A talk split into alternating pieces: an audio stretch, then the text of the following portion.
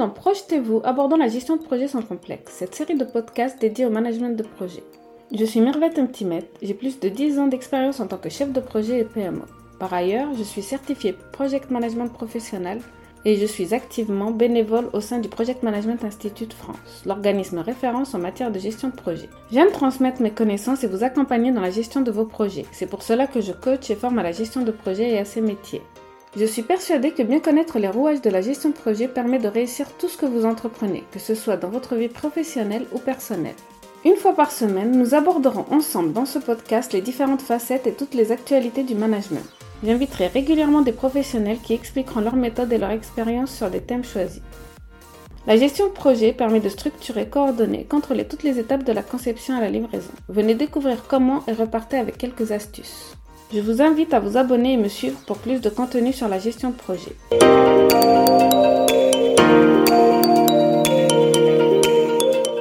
Aujourd'hui, je vous ai préparé un épisode un peu spécial. Nous allons nous plonger dans 10 questions cruciales que beaucoup de personnes nous posent quand ils ne connaissent pas la gestion de projet.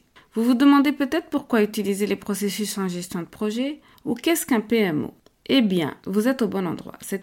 Épisode s'adresse autant aux experts en la matière pour pouvoir répondre aux personnes qui leur posent les questions qu'à ceux qui font leur premier pas dans le domaine ou qui sont simplement curieux à propos de la gestion de projet. Alors, installez-vous confortablement, faites votre run ou tout simplement Buvez votre café et lançons-nous. Commençons par la première question qui revient souvent. Pourquoi utiliser des processus de gestion de projet dans nos projets ou même dans la vie quotidienne professionnelle?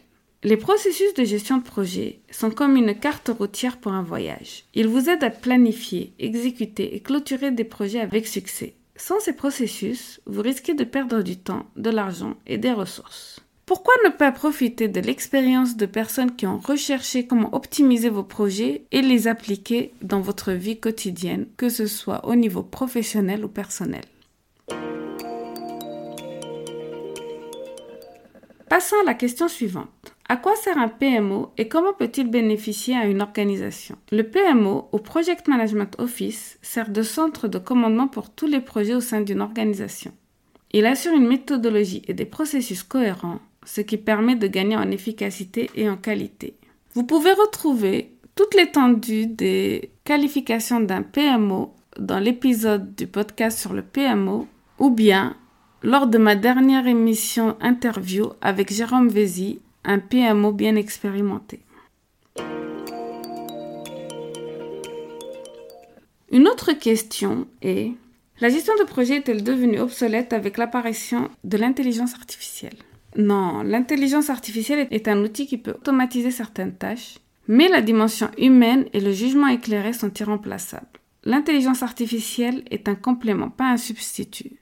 Nous l'avons vu dans le premier épisode de cette saison que l'intelligence artificielle pouvait remplacer des tâches qui sont ennuyeuses, répétitives et permettre aux chefs de projet ou au PMO de considérer des aspects plus stratégiques, plus humains. La quatrième question à laquelle je souhaiterais répondre est pourquoi est-il important de définir des objectifs SMART en gestion de projet?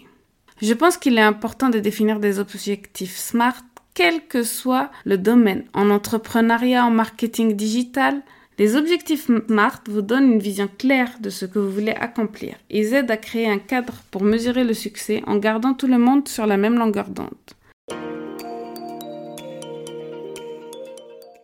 Pour ceux qui ne connaissent pas, les objectifs SMART sont S pour spécifique, M pour mesurable, A pour atteignable, R pour réaliste et T pour temporel. En effet, ce sont les quatre critères à prendre en compte pour avoir des objectifs clairs et qui sont réalisables et réalistes. La cinquième question que je souhaiterais aborder est Qu'est-ce que le triangle d'or et pourquoi est-il crucial en gestion de projet? Le triangle d'or en gestion de projet est le fameux qualité, coût, délai. Cela peut aussi s'appeler QCD. C'est un moyen simple et efficace de comprendre les compromis inhérents à tout projet. En effet, on souhaite souvent réaliser un objectif qui a une limite dans le temps, qui a un certain budget et qui est d'une bonne qualité. Souvent, lorsque je donne des cours à des élèves où j'essaie d'expliquer la gestion de projet, je leur dis que dans ce triangle d'or, on ne peut pas avoir les trois en même temps. C'est-à-dire que un client ne peut pas vous demander un projet rapide, pas cher et de très bonne qualité. Cela n'existe pas. On peut toujours sacrifier un de ces trois composants du triangle. Par exemple, un projet peut être peu cher et rapide, mais il ne sera pas de bonne qualité. Il peut être de bonne qualité et rapide, mais il sera très très cher. J'espère que vous avez compris la logique. Ce sont des critères qui sont souvent dans les KPI. Les KPI, ce sont les indicateurs qui sont les clés que l'on doit surveiller tout au long du projet. Une autre question est pourquoi est-il important de réaliser une analyse des parties prenantes au début d'un projet? Connaître vos parties prenantes et comprendre leurs besoins et attentes est crucial pour assurer le succès du projet. Cela permet également de minimiser les risques de conflit. En effet, dès le début, vous devez identifier toutes les parties prenantes, celles qui pourraient accélérer, améliorer votre projet, qui sont vraiment des parties prenantes qui soutiennent le projet, et ceux qui, au contraire, le détractent, qui vont freiner. Il faut aussi déterminer le plan de communication adapté à chaque partie prenante. Évidemment, l'équipe projet qui est là au quotidien a le maximum d'informations, mais il ne faut pas oublier de communiquer aux différentes parties prenantes. Ça peut être des actionnaires, ça peut être le directeur d'un certain département, cela peut être les fonds d'investissement ou des sponsors externes. Dès le début du projet, il est nécessaire d'identifier tous les acteurs, de savoir quel est leur rôle, de savoir s'ils vont être difficiles à gérer, s'ils vont être des freins ou des accélérateurs au projet, et de bien établir leur plan de communication. Une autre question qui est en quoi consistent les livrables d'un projet et pourquoi sont-ils importants? Les livrables sont les produits, services ou résultats finaux du projet. Ils sont importants car ils constituent la raison d'être du projet et sont le critère ultime de son succès. En effet, Dès le début du projet, toutes les parties prenantes, le chef de projet, le sponsor, les clients doivent s'accorder sur les livrables qui doivent être rendus en fin de projet. Et à la fin du projet, c'est le moment de la recette, c'est le moment où on vérifie qu'on a bien fourni tous les livrables pour le projet. Quand je parle de livrables, ça peut être par exemple un logiciel développé, plus la documentation associée, plus peut-être des options. C'est vraiment ça, c'est le package final qui sera vraiment critère de fin du projet. C'est-à-dire s'il manque un délivrable qui a été identifié en début de projet, cela signifie que le projet n'est pas terminé. L'avant-dernière question serait celle-ci. Qu'est-ce que le périmètre d'un projet et pourquoi est-il important de le définir clairement? Le périmètre définit les limites d'un projet. Un périmètre clairement défini vous aide à rester concentré et éviter le fameux creepscope où le projet s'écarte de son objectif initial. J'ai écrit un article en collaboration avec le blog gestion de projet sur le creepscope. En effet, si on ne garde pas en vue les limites du projet et le périmètre, il se peut qu'on fasse du hors-sujet très rapidement. Si nous faisons quelque chose qui sort du cadre du périmètre initialement prévu, cela signifie que cela est un coût pour l'entreprise et cela peut même générer des retards. Combien de fois j'ai vu des clients non satisfaits? Car pendant le projet, l'équipe projet prend en compte les besoins inattendus du client sans en parler au management et puis cela la retarde dans le périmètre initial qui avait été accordé cela ne va pas être apprécié par le client, même s'il s'agit de répondre aux besoins de ce client. Comme le périmètre spécifié en début de projet n'est pas, fini en temps et en heure, puisque l'équipe s'est concentrée à répondre aux besoins des clients, eh bien, cela signifie qu'il y a des coûts qui n'ont pas été prévus, qui n'ont pas été budgétés, et cela apporte beaucoup d'inconfort.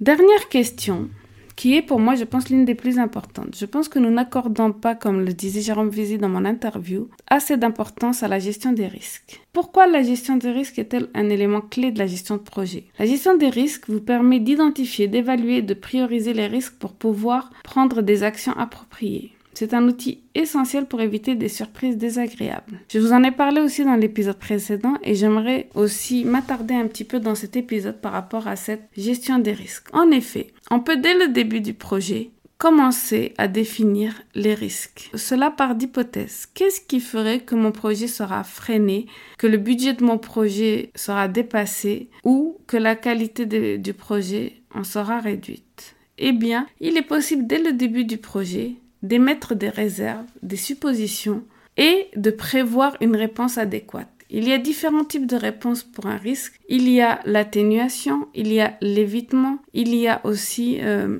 l'acceptation. Tous ces types de réponses sont à définir en amont pour que lorsque le risque arrive, eh bien, il y a une rapidité dans la mise en place de la réponse qui fait qu'elle impactera moins le projet que si le risque n'est pas prévu. Pour moi, c'est vraiment dommage. C'est une matrice très simple avec une évaluation de l'impact qui est le multiple de la probabilité avec la criticité. C'est-à-dire que les risques les plus dangereux, c'est ceux qui ont, sont le plus probables d'arriver, qui ont un énorme impact sur le budget, la qualité ou les délais. Voilà, nous sommes déjà arrivés à la fin de cet épisode riche en informations. J'espère que ces réponses vous ont aidé à éclaircir certains aspects clés de la gestion de projet ou même à vous poser de nouvelles questions. La gestion de projet est un domaine passionnant et stimulant et j'espère que le podcast Projetez-vous vous apportera des connaissances précieuses et des conseils pratiques pour améliorer vos compétences en gestion de projet. Que vous soyez un chef de projet expérimenté ou que vous débutiez dans ce domaine, vous trouverez ici des informations pertinentes et des exemples concrets pour vous guider avec le succès de vos projets. Je vous remercie de vous joindre à moi dans cette aventure passionnante et je vous donne rendez-vous dans le prochain épisode de Projetez-vous abordant la gestion de projets sans complexe. Vous trouverez dans les notes de cet épisode quelques liens intéressants, notamment si vous voulez aller plus loin. N'hésitez pas à me contacter, vous trouverez toutes mes informations sur ce podcast ou sur mon site internet mirvet-timet.com. Je suis également présente sur les réseaux sociaux et j'aime bien échanger sur les sujets liés à la gestion de projet. Thank you.